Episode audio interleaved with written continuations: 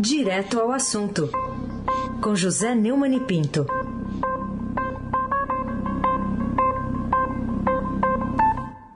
Oi, Neumani, bom dia. Bom dia, Raíssen Abac, Carolina Ercolim. Dia. Ronaldinho Mendes operando aí o transatlântico no Suez.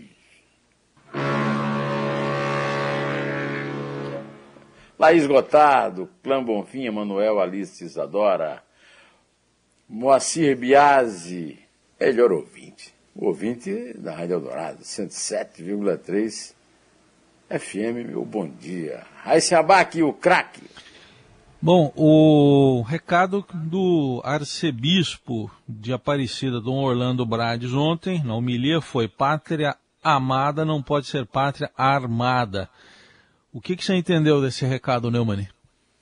É, durante a homilia na missa solene das nove horas, no Santuário Nacional em Aparecida do Norte, do Vale do Paraíba, o arcebispo local, Dom Orlando Brandes, é, celebrou, é, relembrou uma mensagem do Papa Francisco na visita que fez ao Brasil em 2013 e fez um apelo pelo desarmamento. Ele começou a reflexão mencionando os povos indígenas, negros e famílias enlutadas pela Covid, buscando expandir o gesto simbólico do Papa de abraçar o povo brasileiro e também relacionando as crianças e pobres que formam o povo, ele disse: para ser pátria amada, não pode ser pátria armada.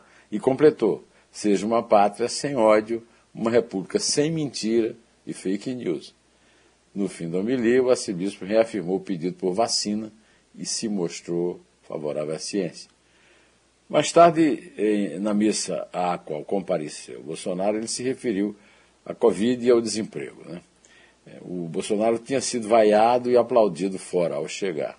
E na véspera, no Guarujá, pediu para não ser aborrecido ao ser questionado sobre a marca de 600 mil mortes por Covid-19 no Brasil, atingida na sexta-feira, dia 8 de outubro. Né? Após a fala, em conversa com algumas pessoas na praia, ele foi aplaudido por apoiadores e quando uma pessoa o questionou sobre o posicionamento a respeito dos 600 mil mortes, ele repetiu três vezes: qual país não morreu gente?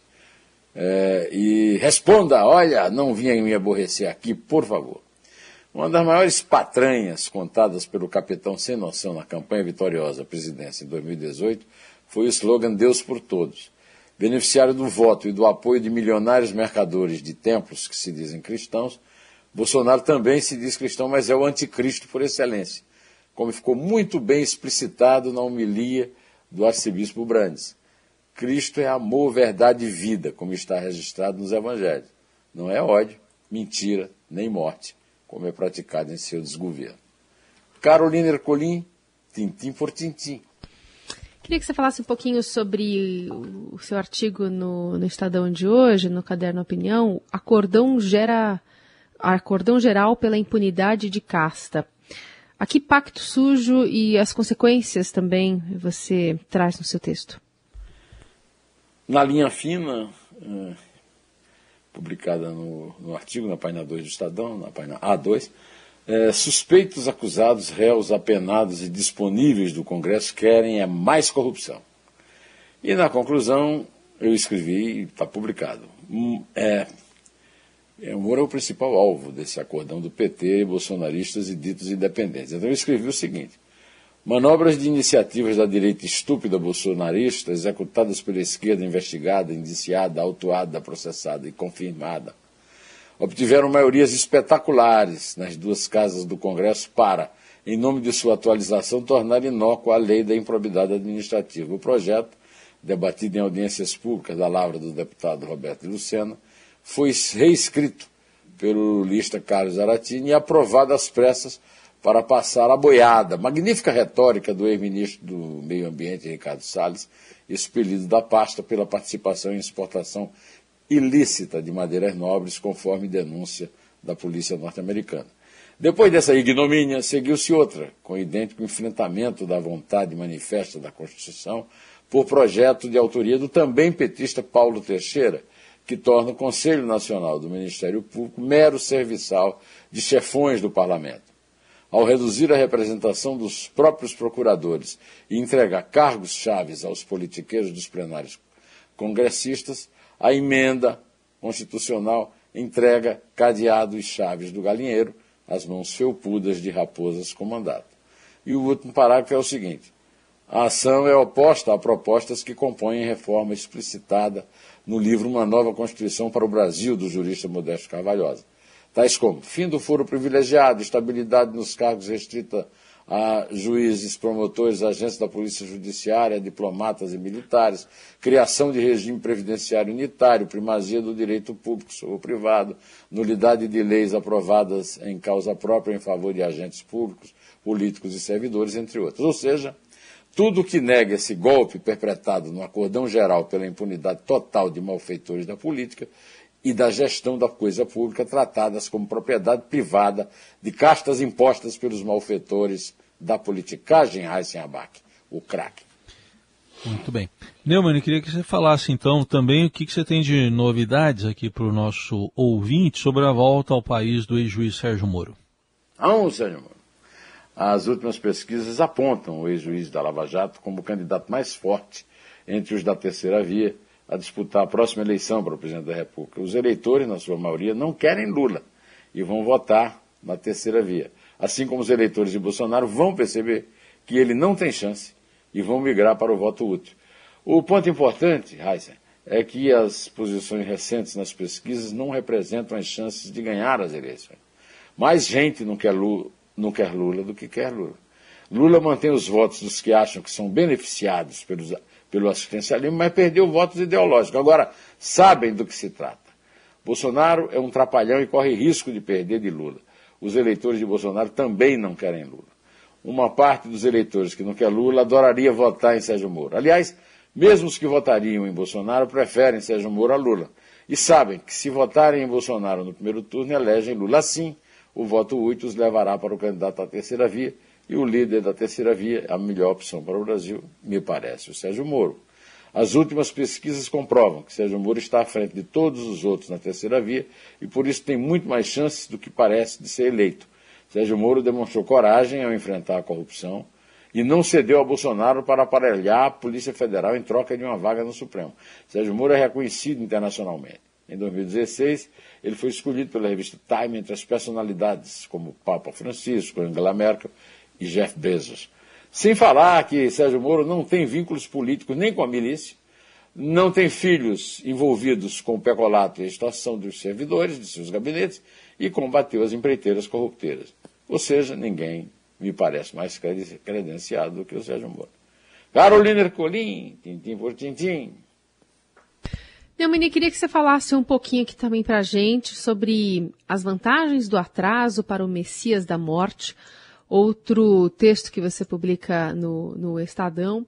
Então, queria entender aqui a que vantagens você se refere e qual é o Messias da Morte citado no texto. É, no blog do Neumann está circulando esse artigo, cuja linha fina, Carolina, é Bolsonaro não deu um pio sobre os milhões de Guedes no paraíso fiscal e veta doação pública de absorventes para brasileiras pobres só para motivar seu eleitor que nega ciência, verdade e amor. É, o, a conclusão do artigo é as atitudes do presidente, omissão sobre as contas de Guedes e Campos Neto nas Ilhas Virgens, veto à doação pública de absolventes e corte radical de verbas para ciência e tecnologia sem razões republicanas, são coerentes com seu perfil e os anseios de seu eleitorado. Fiéis mantenedores do neocolonialismo, eles utilizam uma ignorância crassa do povo em proveito da própria prosperidade, fazendo da instrução pública inimiga figadal. Não confundem com devaneios de palanque eleitoral as narrativas do homem de cobra da cobra de feiras a favor do nióbio, com mais cores do que o ouro, e do grafeno mais duro do que o aço, nem seus delírios febris de filho de garimpeiro mal-sucedido. Nem veem em manifestações públicas de culto à morte do ainda artilheiro, apesar de reformado, mentiras próprias de quem é considerado mito, além de elogios à tortura e incentivo ao armamentismo como negações a Jesus, que só pregou paz, amor, verdade e vida. O, o que lhe interessa é que sua família consiga votos necessários para manter a prerrogativa de função para filhos profissionais da política. E ainda conta com a fidelidade de beneficiários do orçamento clandestino e vantagens salariais e corporativas para milicos e policiais na garantia da própria impunidade. Raíssa Abac, o craque, é o tríplice coroado, uhum. é o líder, é o líder na reta final aqui da nossa, do nosso brasileirão. Ah, não. Não, é não líder, tem não. quarto lugar. Não, não, tá certo, é, é o finalista da Libertadores. Ah, tá ah. Bom, eu queria que você Modestamente falasse... eu também sou, né? Mas tá bom, somos. Vai ter que ter uma final mesmo, né?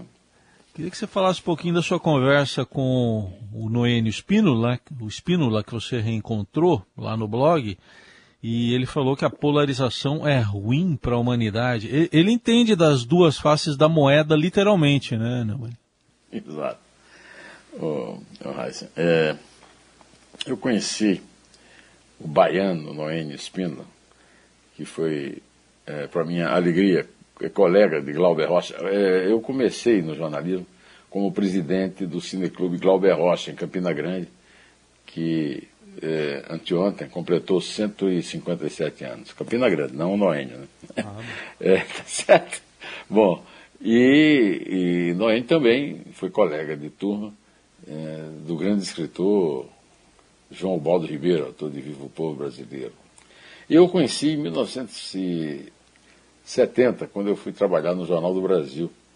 E o Noênio era editor de economia do Jornal do Brasil.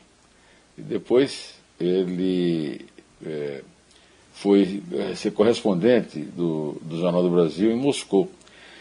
E depois de ter convencido o jornal de que o comunismo estava para cair lá na União Soviética, que estava para ser dissolvida. Né?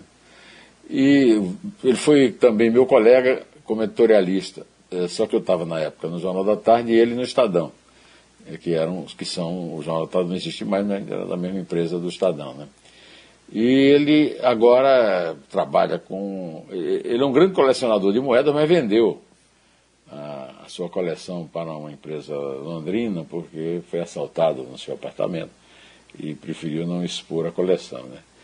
Mas ele, ele acha, viu, nessa entrevista é, que eu publiquei no Neumann Entrevista, no blog do Neumann, que não tendo adotado uma política radical de quarentenas, o Brasil saiu melhor que outros países durante a pandemia. É, ele acha também que o desabastecimento especial na Europa e na Ásia deve-se hoje à enorme dependência da China. Ele explicou muito bem é, essa questão da crise dos contêineres. Ele tem uma filha que é diretora da Transpetro, né, uma das empresas da Petrobras. E ele explicou isso, né, que essa dependência da China é, levou a um, um, excesso de demanda nos portos, principalmente nos portos da, costa oeste dos Estados Unidos, que, que provocou desabastecimento na Europa e na Ásia. Ainda não no Brasil, mas ele acha que pode ser que isso seja é, verdade no ano que vem. Segundo ele, vivemos uma grande confusão de polarização de direita e esquerda e a razão, como diziam os latinos, mora mais no meio, in medio virtus, em latim. Né? Carolina Ercolim, tintim por tintim. Queria que você falasse um pouquinho sobre a conversa que você teve com o André Fernandes, humorista, que também está publicada no Estadão de hoje. É, o André Marinho é da Pânico, da Jovem Pan. Ele é filho do Paulo Marinho, aquele empresário carioca, em cuja casa o Bolsonaro é, fez toda a campanha política né, de 2018 e depois rompeu com o Bolsonaro. Ele é suplente do Flávio Bolsonaro quando ele é, denunciou a, que, denunciou a, a, relação entre a demissão de Fabrício Queiroz do gabinete de, de, é, de Flávio Bolsonaro da, com a a Operação Furna da Onça, né? que é, lá no Rio de Janeiro, a Lava Jato do Rio na época funcionava, e que investigava a, é, o peculato, a corrupção, a extorsão de servidores. Usam muito a palavra rachadinha, mas eu acho que é uma, é uma palavrinha simpática para livrar um pouco a cara dos praticantes, que são criminosos comuns sórdidos criminosos que manipulam dinheiro público. Né? O André Marinho tem muito talento como imitador. Ele imita políticos conhecidos. A imitação dele do, do Ciro Gomes me impressionou muito, porque eh, ele não usa apenas trejeitos e, e, e, e, falas, ele usa uma, a retórica do Ciro. Tanto eu prestei atenção que no programa, ele, eh, o que ele, quando ele imitava o Ciro no programa dele lá na PAN, ele eh, consultava um texto que ele tinha escrito. Ou seja, ele tem uma visão também da imitação da semântica. Né? E ele me contou, eu não sou uma, um assíduo ouvinte do programa, é, que faz comentários sérios sobre a atividade deles. E eu fiquei muito impressionado com a, com a, a desenvoltura com que ele faz comentário sério. Então, por isso que eu o convidei para os dois dedos de prosa e mostrei que, além de entonações e trejeitos de políticos, ele também repete o estilo das frases. A imitação do Sérgio Moro, que foi um assunto importante aqui nesse comentário, é simplesmente espetacular. Agora, o que me impressionou mais, Heisen, é que, sem ter sido avisado antes, né, de, de chofre, ele aproveitou a menção que eu fiz ao fato de ter visto o Nixon, Richard Nixon, né, é, renunciar no bar do hotel St. Francis, na Union Square, em São Francisco. E aí ele imitou o Nixon renunciando. Então ele tem uma. É, um imitou perfeitamente. Né? É, ele tem uma, uma, vivência nos Estados Unidos, um conhecimento da língua inglesa, imita muito bem Ronald Reagan. Né? E, e um dos carros-chefes de, de, imitações dele, no Pânico, é uma conversa é, imaginária entre Donald Trump e Jair Bolsonaro, é, é que, com quem a família Marinho está rompida. Né? É, eu então recomendo muito esse fim de semana no, no blog do Neumann, com o Neumann Entrevista e com o Pânico da Jovem Pan, aliás, o, o, com o humorista do Pânico da Jovem Pan, André Marinho. Filho de Paulo Marinho. 26 anos, viu? É. É precoce, rapaz. É Vamos isso aí. Vamos contar? Vamos, né? Vamos lá. É três. É dois. É um. Em pé.